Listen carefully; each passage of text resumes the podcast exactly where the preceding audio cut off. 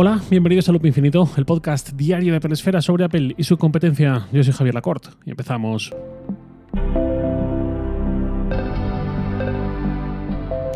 Os comenté la semana pasada que el viaje que hice en esos días anteriores podía tener su miga y aquí vengo a contaros ese viaje en clave tecnológica. No es la primera vez que hablo de tecnología viajando en este podcast, incluso con ese mismo título hace unos cuantos años, tecnología viajando, y como este viaje pues ha sido más singular, pues le he puesto este título de mucha tecnología viajando. En mi caso este viaje es en clave Apple, no solo en clave tecnológica, sino más concretamente en clave Apple, pero como hay cosas más allá de ello, pues mejor todavía. En primer lugar, Notion. Notion, eh, toda la organización de mi viaje, tanto en aspectos logísticos como los profesionales, la hice en Notion. Este era un viaje de trabajo, era un viaje de prensa con fines editoriales y eh, me lo tenía que organizar bastante bien para llegar a todo porque además no solamente iba con una agenda ya más o menos hecha, sino que en este tipo de viajes me gusta eh, aprovechar para sacarle un poco más de partido y ya que mm, dedico tanto tiempo eh, a lo que es el viaje en sí y demás, pues eso, aprovechar y rascar un poquito más y así lo hice y así lo sigo haciendo como me queda trabajo pendiente eh, post viaje.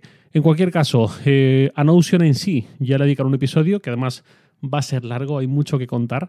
pero bueno, aquí os puedo anticipar que básicamente dentro de la página que tengo un Notion llamada Sataka, con todo muy estructurado, con la sección de wikis, digamos, de información fija, de recursos y tal, eh, tengo artículos en curso, tengo ideas futuras, tengo un archivo, etc. Aparte de todo eso, creé una subpágina específica llamada México 2023. Ahí es donde ya os digo, eh, volqué toda la información, tanto laboral, editorial como logística. La gran gracia de Notion para mí es que funciona como un lienzo muy versátil sobre el que se puede volcar información de mil formas. Pues yo con las vistas adecuadas de calendario, de parrilla, de tabla, etc., iba metiendo ahí la agenda de cada día, vuelos, hoteles, localizadores, eh, direcciones, seguro de viaje por si acaso, todo. Incluso puse qué ropa iba a llevar cada día atendiendo también a la previsión meteorológica. ¿Por qué? Porque la maleta iba a ir muy cargada y no quería ni quedarme corto de ropa, ni pasarme y llevarme demasiada, mm, sin razón, sino la adecuada para cada día. También, por supuesto, día de evento, un poco más formal, día de avión, pues ropa más cómoda, ¿no? Se puede hacer todo esto en cualquier aplicación del ramo, incluida Notas, por supuesto, pero Notion me da varias cosas. Me da sobre todo la versatilidad a la hora de organizar información y presentarla visualmente de mil maneras, como también me da Notion AI, que usa la API de GPT-3, que claramente da un salto hacia adelante muy claro y de eso ya hablaré eh, a su debido momento. No es hoy. Bueno, en cualquier caso, en este documento, en esta página tenía todo a mano, todo organizado. Cualquier momento de eh, hay que ver la dirección de ese sitio al que vamos, hay que ver eh, la entrada para esto y otro, hay que ver la persona que tenemos eh, que entrevistar o lo que vamos a ver o lo que sea, ver el contexto, ver qué notas hemos tomado, todo esto. Pues todo estaba ahí a mano, fácil de localizar.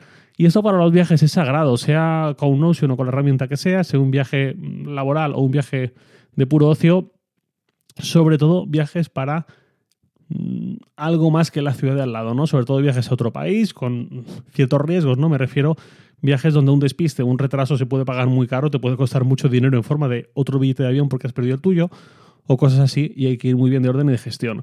En cualquier caso, Notion, fantástica herramienta que aquí se aproveché, me sirvió muy bien para toda esta organización, tanto previa como durante el viaje. Eh, además, por matizar un poco más, eh, la función que tiene de poder crear páginas dentro de páginas me era muy útil porque yo incluso en esa gran hoja de todo el viaje con la agenda y demás en la misma agenda, en cada día tenía especificado qué iba a hacer, dónde iba a estar, con quién y todo esto, pues yo tenía que tomar notas, como tuve que tomar notas en varios momentos, simplemente ahí añadía una nueva página, no, así no hacía la agenda eterna llena de notas, sino que discretamente con una página interna ponía el nombre de la persona en cuestión y todo lo que me contaba, todo lo que hablábamos iba eh, siendo escrito ahí y fenomenal. Paso de página, eh, nunca mejor dicho, cambio de tercio de Notion al avión.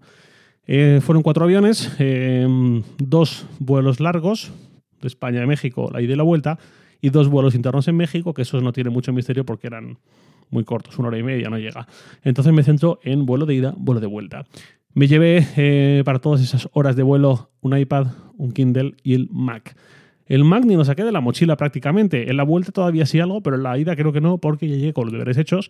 Y lo que tenía que hacer con él ya era según avancé el viaje, pero en ese momento llegué con todo ya preparado y hecho. El Kindle, pues no tiene misterio, ni es nuevo ni mucho menos. Y el iPad mini sí que era el debutante de este viaje y sí que tiene más sentido contar un poco más sobre él eh, en este podcast. Eh, absolutamente ninguna pega, fue un gran compañero. Vuelo de ida, 13 horas. pues quizás lo estuve usando mm, por lo menos 10 horas y la batería aún iba al 30% al, al, acabar el vuelo, al 25, 27, una cosa así. El modo avión, la verdad es que hace milagros, estira mucho la autonomía y de hecho me estoy acostumbrando a cada vez que no voy a usar el iPad, si no lo apago porque mmm, no quiero tener que apagarlo luego encenderlo cuando lo coja y tal, por lo menos sí que poner el modo avión porque estira muchísimo la autonomía y eh, no se evita quizás o, a larga plazo, si no se evita ciertos casos de ir a por el iPad en casa y ver que la batería se ha descargado, ¿no? Esto tan habitual. Bueno, además hubo una pequeña sorpresa de algo que no sé. Mmm, no sé si podría haber ocurrido, no sé si podría haberlo hecho con un modelo de iPad más grande, como mi antiguo iPad Air de cuarta generación. Esto fue en el vuelo ya de vuelta. En el de ida eh, cogí un asiento que tiene delante la cabina esta intermedia, como de cocina y tal, con una pared que al ser pared siempre eh, guarda más distancia con el asiento, ¿no? con mi asiento en ese caso. Tengo las piernas bastante largas eh, y ese es mi asiento favorito entre los que no te hacen pagar un extra porque ahí puedes tirar mucho las piernas, pero al no tener un asiento delante, la pantalla de entretenimiento y la bandeja salen del brazo de tu asiento, no están delante. Digo esto porque en ese asiento, nada, pero en la vuelta, que yo me tocó un asiento normal con otro asiento delante, yo me puse el iPad mini en la bandeja que sale del respaldo del asiento de delante lo, habitual. Y estaba pensando, tengo que estar con el cuello inclinado hacia abajo, forzando un poco la postura. No me entusiasma esta postura en un vuelo de nueve horas, eh, que era la vuelta. ¿Y si hubiese una forma mejor? ¿Y si me ocurrió? En la pantalla de entretenimiento, eh, que hay delante de cada asiento, es una pantalla que se puede abatir un poquito. Va enrasada en el asiento, pero tú puedes sacarla haciendo un movimiento para que el ángulo apunte mejor hacia tu mirada.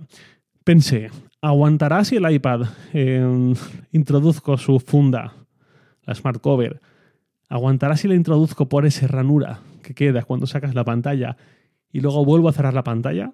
Y aguantó, y fue estupendo porque me permitió estar todo el vuelo, en vez de mirar hacia abajo, hacia la bandeja, tener, tener la mirada prácticamente recta, lo cual mucho mejor para mis eh, apreciadas cervicales, cosa que os recomiendo a todos. Eh, si alguna vez estáis en un, no sé si en un autobús, en un tren, en un avión, lo que sea, y puede haber una opción, os recomiendo mmm, tener la mente abierta y, y, ser creativos en clave Tetris para ver si hay forma de ahorraros este tipo de posturas. A mí, desde luego, me mejoró mucho el viaje, despertando las miradas de curiosidad de mi entorno de pasajeros y los que eh, pasaban cerca. Bueno, eh, afortunado yo. Más cosas. Eh, todo este viaje y da vuelta lo hice con los AirPods Max en la cabeza. Los AirPods Max no los saco nunca de casa, salvo cuando tiene mucho sentido como un avión, que es el mejor lugar posible para unos auriculares de diadema, con autonomía mucho más larga, con cancelación de ruido, muy aislada, que te aíslan mucho, etc. Eh, hace poco me preguntaron por lo de los AirPods y dije que los AirPods 3 eran mis AirPods favoritos porque eran los más versátiles, los que más puedo llevar y tal. Eh, por encima de los AirPods Max, que no son apropiados en mi opinión para sacarlos de casa, y eh, por encima de los AirPods Pro, que nunca me he podido acostumbrar a ellos. Eso es lo que opino sobre los AirPods en general, digamos, y con lo que tengo yo y con mi experiencia y siendo prácticos. Pero conceptualmente los AirPods Pro para mí serían los mejores, porque puedes usarlos tanto con cancelación de ruido como no solo sin cancelación de ruido, sino incluso con ese modo ambiente que, por ejemplo, eh, pues para un avión pues, o un tren, lo mejor es tener esa cancelación de ruido activada y así te aíslas y no estás escuchando el ruido en sí del avión, pasajeros y demás en la medida de lo posible. Pero, por ejemplo, si sales a correr o a ir en bici o algo así, no es nada idóneo aislarte y no escuchar que viene un camión o cosas así, o alguien te está pitando o cualquier cosa. Entonces, en ese caso, es ideal el modo eh, transparencia, el modo de sonido ambiente, que te amplifica dentro de la oreja todo lo que está sonando a tu alrededor mientras suena la música. Y de esa forma, pues tienes las dos cosas, música y no perder la eh, perspectiva de lo que ocurre a nuestro alrededor. Conceptualmente, para mí, esos serían los mejores, los AirPods Pro, por este doble combo, digamos, pero como nunca me he podido acostumbrar a ellos, pues no ha habido forma. El mes que viene voy a tener otro viaje también bastante larguito y eh, ahí además planeo ir sin maleta. Cuando puedo, me gusta mucho ir solo con una mochila, una mochila bastante grande, eh, que puedo meter en cabina en el avión, pero así no tengo que estar por la ciudad, por el aeropuerto, por lo que sea, arrastrando una maleta, que es una cosa que no me gusta nada. Eh, cuando hago eso, tengo que ir siempre eh, muy bien preparado para no quedarme corto de nada y llevar todo eh, y al mismo tiempo, pues, eh, pues eso, que todo me quepa bien a la mochila y tal. En esos casos, eh, tengo que hacer a veces ciertas concesiones. Los AirPods Max es posible que sean una concesión, no lo sé. No he organizado esa maleta aún, ya lo haré, pero es posible que tenga que decidir qué me llevo y qué no y hacer algunos sacrificios. Si he de renunciar a los AirPods Max, cosa que ya veremos, para ese viaje, es posible que le intente dar una oportunidad a los AirPods Pro, que pues, conceptualmente son idóneos. Nunca me he acostumbrado del todo a ellos, nunca he estado del todo cómodo con ellos durante un tiempo largo. Eh, veremos qué pasa. Igual aprovecho estas semanas para intentar que esta vez sí sea la buena, pero eh, ya digo, a malas, eh, no lo sé. No quiero sacar una conclusión precipitada, pero bueno, problemas del primer mundo en cualquier caso. Ya os contaré. Más cosas. Eh, tarjetas SIM extranjera. Eso también lo he contado en el pasado sobre algún viaje y tal. He vuelto a usar la opción que suelo usar habitualmente, que es Hola Fly. Hola, la palabra en español hola de saludar y fly, eh, volar en inglés. Eh, todo junto. Esta opción es la que siempre he usado, nunca me ha dado problemas, al revés, comodísima. Y encima ahora lo estoy usando con tarjeta eSIM, con lo cual ni siquiera tengo que estar en el avión a mitad trayecto haciendo el cambio con el pincho y tal y guardando bien la SIM para no perderla, sino que directamente pongo la SIM eh, justo antes de salir, eh, la eSIM me refiero, desactivo manualmente mi tarjeta SIM física habitual de número de teléfono español y así cuando llego al destino ya está funcionando todo de forma transparente y no tengo que estar haciendo esos cambios. No obstante, en el pasado, cuando he hablado de esta solución, de este producto, recuerdo que hubo un oyente que me escribió un tiempo después para decirme, hola Javier, eh, pues bueno, muy majo, todo de buen rollo, pero eh, me decía, eh, tuve que ir de viaje a no sé qué país, quise escuchar cuál era la opción que recomendabas para tener la tarjeta SIM en el extranjero, compré una tarjeta SIM de esta empresa y todos fueron problemas, me funcionó fatal, no sé qué. Eh, pues lo siento mucho. Yo esta recomendación que hago es genuina en base a mi experiencia personal, no hay ningún tipo de patrocinio ni nada así, eh, pero bueno, no quería dejar pasar para que no parezca que solo quiero sacar las cosas buenas o algo así eh, cuando un oyente me comunicó esa experiencia negativa. mi experiencia aquí también ha sido positiva, mm, así que pues bueno, sin más, pues un producto más de los que te puede salir mal, te puede salir bien, pues ya cada uno. en mi caso ya digo, funcionó perfectamente con la singularidad de que use la eSIM, que ya la había usado en el pasado, pero esta vez full eSIM, historia de pasado, bueno, em, y lo dicho, me funciona estupendamente. Una cuestión más de tecnología, digamos, local, fueron los adaptadores de corriente. Yo me llevé no uno, sino dos, porque tengo eh, en el cajón donde tengo un montón de cables y enchufes, adaptadores y demás.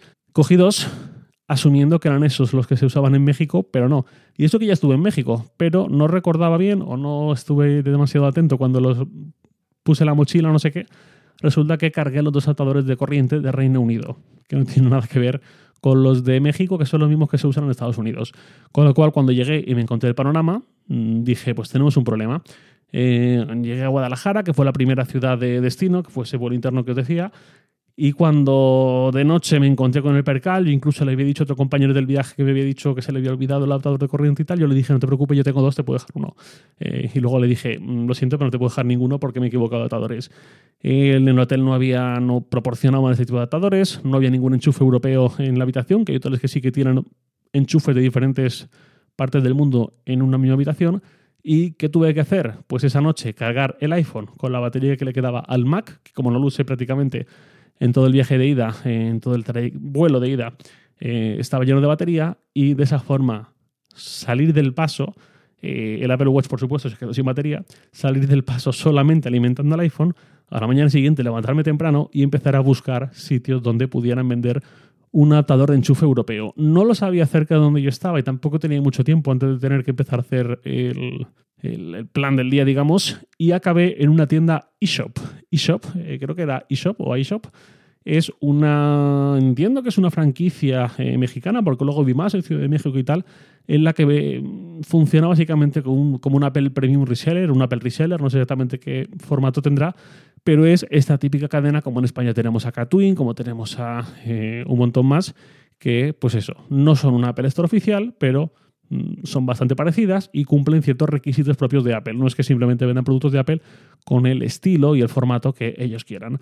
Entonces eh, me acerqué ahí justo a la hora de apertura, a las 9 en punto de la mañana, según abrían, entré eh, y me hice conectador para el iPhone. ¿Por qué para el iPhone? Porque pensé, no voy a gastarme un dineral también en uno para el Mac cuando lo normal es que hoy pueda conseguir un adaptador de enchufe mm, genérico y ya le puedo meter mi ladrillo del Mac y, todo lo que tengo eh, y no voy a coger, pues eso. Solamente me hice con ese adaptador de carga para el iPhone, de carga rápida, eso sí, simplemente para no verme muy expuesto y poder saber que iba a acabar el día y en un momento dado, en un aeropuerto, en donde fuera, iba a poder eh, meter ese chute rápido de energía al iPhone y no quedarme vendido. Mientras que en el Mac todavía tenía algo de margen. Efectivamente, eso fue lo que ocurrió. Esta siguiente noche ya estuve en Ciudad de México, y así que había enchufes europeos en las paredes y todo se saldó eh, de una forma estupenda. Voy acabando contando rápidamente el problema de salud que tuve en Ciudad de México.